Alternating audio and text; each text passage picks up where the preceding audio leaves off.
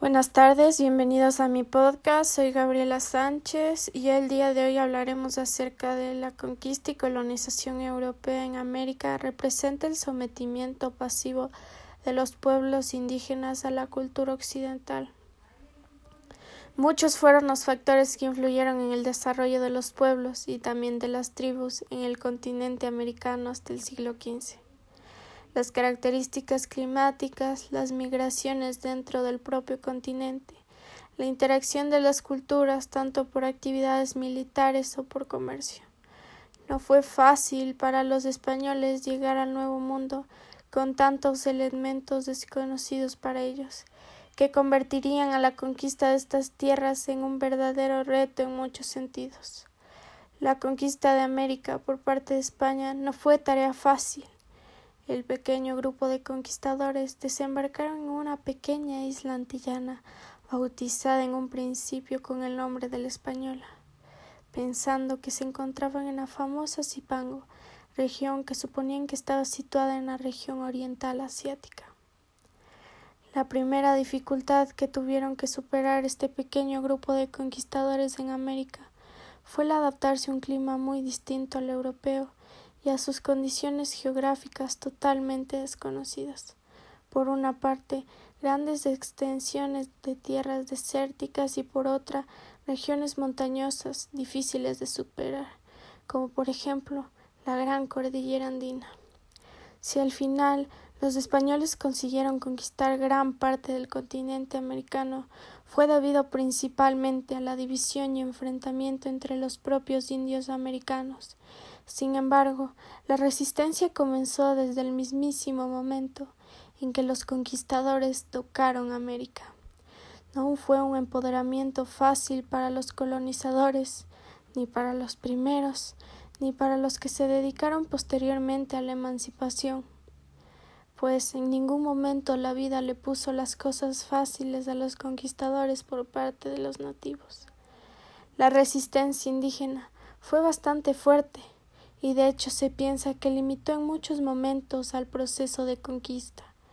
El rechazo se manifestó de diversas maneras, abarcando desde la simple resistencia pacífica incorporada al quehacer diario hasta la rebelión armada y generalizada. En muchas zonas conquistadas, los nativos continuaron con sus viejos ritos y creencias, desafiando a la autoridad que intentaba imponer su religión. Estallidos locales y motines de variada intensidad conmovían de tanto en tanto a todas las provincias de la América colonial. Por último, en importantes regiones alejadas de los grandes núcleos urbanos, la guerra permanente caracterizó las relaciones hispano-indígenas. Entre los factores que dificultaron el proceso para los conquistadores está la difícil geografía de estas áreas en disputa cuyo perfecto conocimiento por parte de los indígenas causó más de un dolor de cabeza a los españoles. Por ejemplo, los chichimecas del norte de Nueva España subsistían en zonas muy áridas, gracias a un óptimo aprovechamiento de la flora y fauna del desierto, mientras que los hispanos debían desplazarse con enormes bultos que les restaba movilidad. La estructura sociocultural de estos pueblos basada en múltiples jefaturas locales, imposibilitaba al invasor concertar acuerdos de paz duraderos, pues cualquier cacique podría transgredirlos.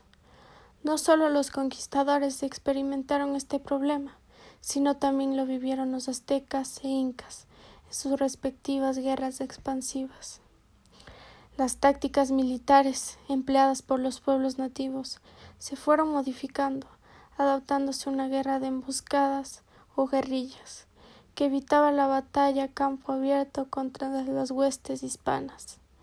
Estas características sin duda nos ayudan a entender mejor la larga duración de la resistencia que opusieron mapuches, chichimecas, chiriguanos, guaraníes, mayas, apaches y navajos, entre muchos otros. La resistencia germina cuando el aborigen decide rechazar dichas imposiciones por la fuerza de las armas.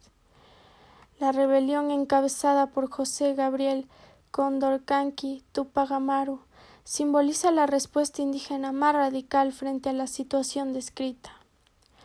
La cultura es el conocimiento de lo mejor que se ha dicho y pensado en el mundo, escrito por Arnold Matthew, donde a través de esta frase podemos darnos cuenta que los españoles al conquistar y colonizar América cambiaron permanentemente el destino de estas tierras.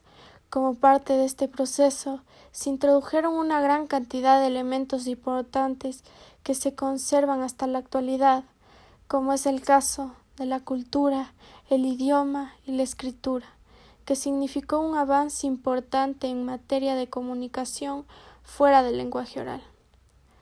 Otro gran aporte de los conquistadores a América fue la religión católica, que se mantiene en la actualidad como la principal religión en el continente y en el mundo entero, pero que de igual manera ocasionó en primera instancia resistencia por parte de las poblaciones indígenas como se mencionó anteriormente.